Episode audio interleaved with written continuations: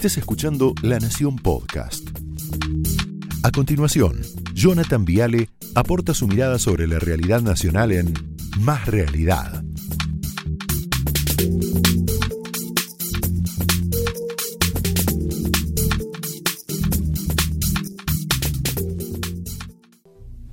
Sí, sí, acá estamos. Buenas noches, bienvenidos. Uy, yo tengo que ver las carátulas antes. Esto no puede ser. Qué fuerte, qué fuerte. Bueno, señores, hoy la Corte Suprema, como hablamos recién con Eduardo, le dio un golpe, por lo menos para mí, durísimo al plan de impunidad de la que tengo acá atrás. A ver, ¿qué es lo que hizo? Básicamente, lo explicamos fácil, sacó un fallo que anula la reforma del Consejo de la Magistratura. Castellano básico, para no aburrirte, le dijo a Cristina, game over.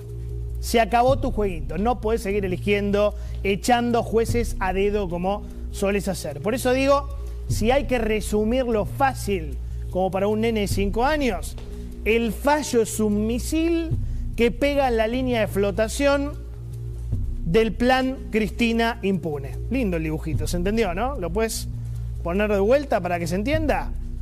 Ese misil que sale, te compliqué la vida mal, ¿no? Ese misil que sale, dale play, y entra, ¿cómo te compliqué, no? Mirá, ¿a dónde va? Al plan Cristina impune.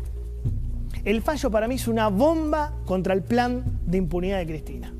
¿Qué va a pasar?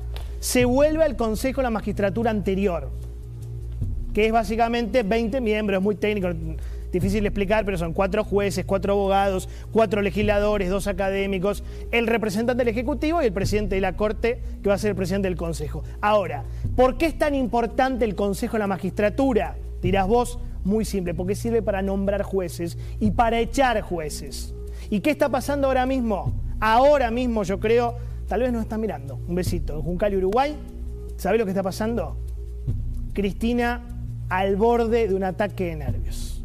Hoy es una de esas noches, yo te diría, donde la vice quiere fulminar a la Corte Suprema de Justicia, pero en serio lo digo. ¿Sabes por qué? Porque Cristina no soporta la división de poderes, no la aguanta.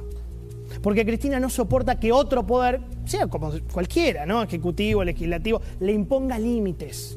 Mirá lo que dijo en 2018, muy, muy interesante, dale. Miren de dónde data. De 1789. Gobernar una sociedad, un país con tres poderes y uno de los cuales además es vitalicio, como el Poder Judicial. Rémora de la monarquía. Rémora de la monarquía, si las hay. ¿Qué quiero decir con esto? Que estamos con el mismo sistema de gobierno de cuando no existía la luz eléctrica, ni el auto. O sea, señor, no se cruce. La división de poderes atrasa, es vieja, vetusta, antigua, caducó para Cristina. Hay que eliminar la división de poderes. O sea, la vicepresidenta quiere romper con 230 años de historia. Esto es así. ¿Qué decía Montesquieu? Montesquieu decía, mira, todo hombre que tiene poder, esto es verdad, uy, cuánta verdad tiene Montesquieu, se inclina a abusar del mismo. Y entonces, para que no se pueda abusar del poder, ¿qué hace falta? Por disposición de las cosas, decía el tipo, el poder detenga el poder. O sea, ¿qué inventó este hombre? La división de poderes, para frenar el absolutismo monárquico. O sea, el poder dividido tres que es una monarquía absoluta. Todo el poder en una sola persona, el soberano, el rey, el príncipe, el duque, el conde, el archiduque, el emperador, lo que sea. ¿Qué es la república? Lo que no le gusta a Cristina. El poder se divide en tres, ejecutivo, legislativo, judicial. ¿Qué le pasa a Cristina con esto? Odia la división de poderes. Ella está convencida que es una reina. No soporta que el Poder Judicial la investigue. Y tampoco soporta el otro tema del día, el otro tema del día, que es que el Poder Legislativo le frene el presupuesto o le frene leyes disparatadas, como está pasando ahora. Es un muy mal día, mala noche para Cristina. Hoy se ve la derrota en las elecciones. Hoy es el día. Entonces, ¿qué hace? Doberman suelta a los Bulldogs. Ejemplo. ¿Qué pasó este año cuando la Corte Suprema falla a favor de la reta sobre el tema de las clases presenciales? Alberto Fernández dice que los integrantes de la Corte son viejitos decrépitos, mira. Yo que soy un hombre que ama el Estado del Derecho, el Estado de Derecho, y que reivindico el Estado de Derecho, y que respeto las sentencias judiciales, también como hace más de 30 años que enseño Derecho en la Universidad de Buenos Aires, no saben lo que me apena ver la decrepitud del derecho convertido en sentencias.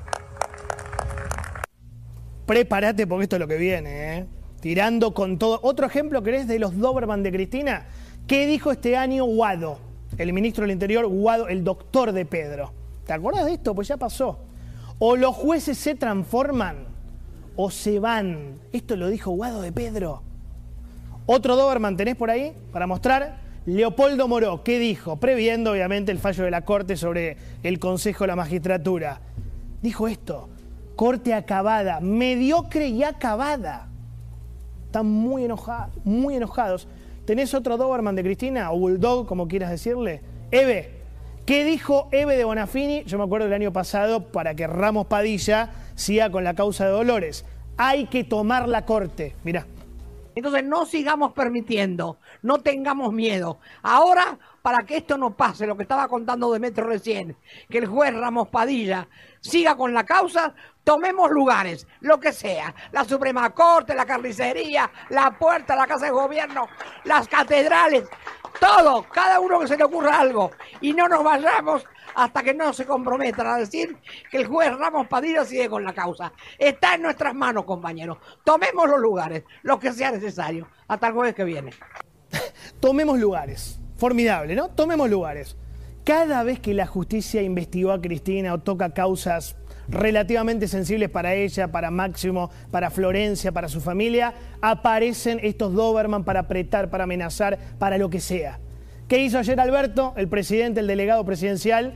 llamó a cambiar el número de integrantes de la Corte Suprema. Mira lo que dijo. Se impone revisar los mecanismos de trabajo, números de integrantes y división de tareas del máximo tribunal. Ahí lo tenés. Yo creo que llegó el momento de entender, y hablo muy en serio, que este gobierno viene por la independencia del Poder Judicial. Pero viene de verdad, ¿eh? Y ahora más que nunca. Ahora más que nunca. Es solo cuestión de hacer un poquito de memoria. Yo te voy a decir algo que es, es complicado. El kirchnerismo se cargó a todos los jueces y fiscales que alguna vez molestaron a Cristina. Sentido metafórico. O no, como vos quieras. ¿Tenés la lista? Rívolo. Esteban Rigui, el bebé Rigui, causa Chicone, era el procurador. Bonadío, Cabral, Tayano, Estornelli, Campagnoli, Fight, Nisman, Bruglia y Bertuzzi. ¿Te das cuenta? Cada vez que estos jueces o fiscales o procuradores se metieron con Chicone, con Cuadernos, con Otesur, con Irán, tuvieron serios problemas y otras cosas más que vos sabés. O miento o miento. ¿Vos te acordás de esto? Lo de Tayano. ¿Tenés lo de Tayano? Le secuestraron un hijo al fiscal cuando investigaba la fortuna K. Así que sos el hijo del fiscal, le dijeron los raptores, a Tayano hijo. Fue el día en que vencía el plazo para que su papá recurriera el fallo por enriquecimiento de Kirchner. No apeló y el caso se cerró. Esto pasó, ¿eh? Esto pasó en la Argentina. Tengo algo todavía más concreto. Esto no se puede creer. ¿Querés escuchar, querés ver a Moreno, Guillermo Moreno, amenazando en vivo y en directo a Bonadío, el fallecido juez Bonadío? Mira. Bonadío, acabo de escuchar tus declaraciones alrededor de lo que le ha pasado a, tu hijo. Y eso estuvo mal. Coincido con vos que con la familia no hay que meterse. Así que coincido con vos que con la familia no hay que meterse. Ahora eso de que dijiste que donde sea, cuando sea y como sea, sí te lo acepto. Donde sea, cuando sea y como sea, vos elegís dónde nos vemos. Y en los términos que quieras. Te mataste a dos, pero a uno lo mataste por la espalda cuando corría vamos a ver frente a frente, Bonadío, y resolvemos todos los temas que tenemos pendientes. Cuando quieras, como quieras, y donde quieras. Chao, adiós. Fuerte, ¿no? ¿Te acordabas de esto vos? Yo tampoco. Yo tampoco me acordaba. Es viejo, tranquilo, es viejo. Pero es fuerte, ¿no? No, no, no digo con quién estoy hablando. La cámara acá. Fuerte, ¿no? Fuerte. Bueno, así es el kirchnerismo. Así amenaza la justicia cuando se meten con ello. Con la familia no. Chau, Bonadío. Qué fuerte, ¿no? Así son.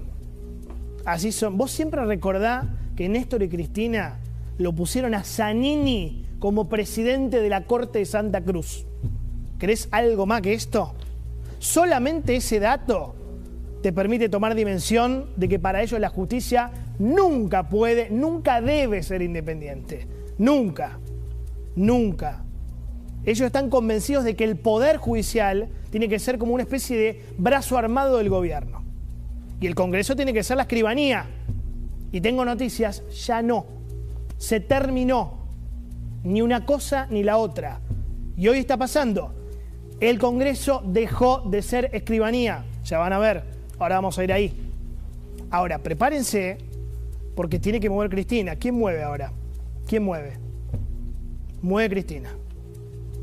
Cristina hoy es una señora muy enojada, muy sola y muy asustada. Muy enojada, ¿sabes por qué? Porque perdió y se está dando cuenta. Muy sola porque el peronismo te abandona, te deja absolutamente solo.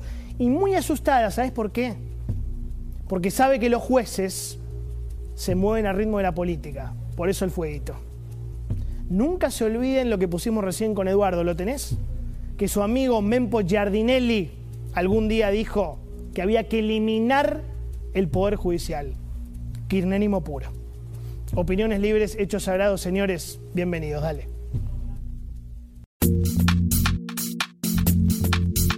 Esto fue Más Realidad, un podcast exclusivo de La Nación.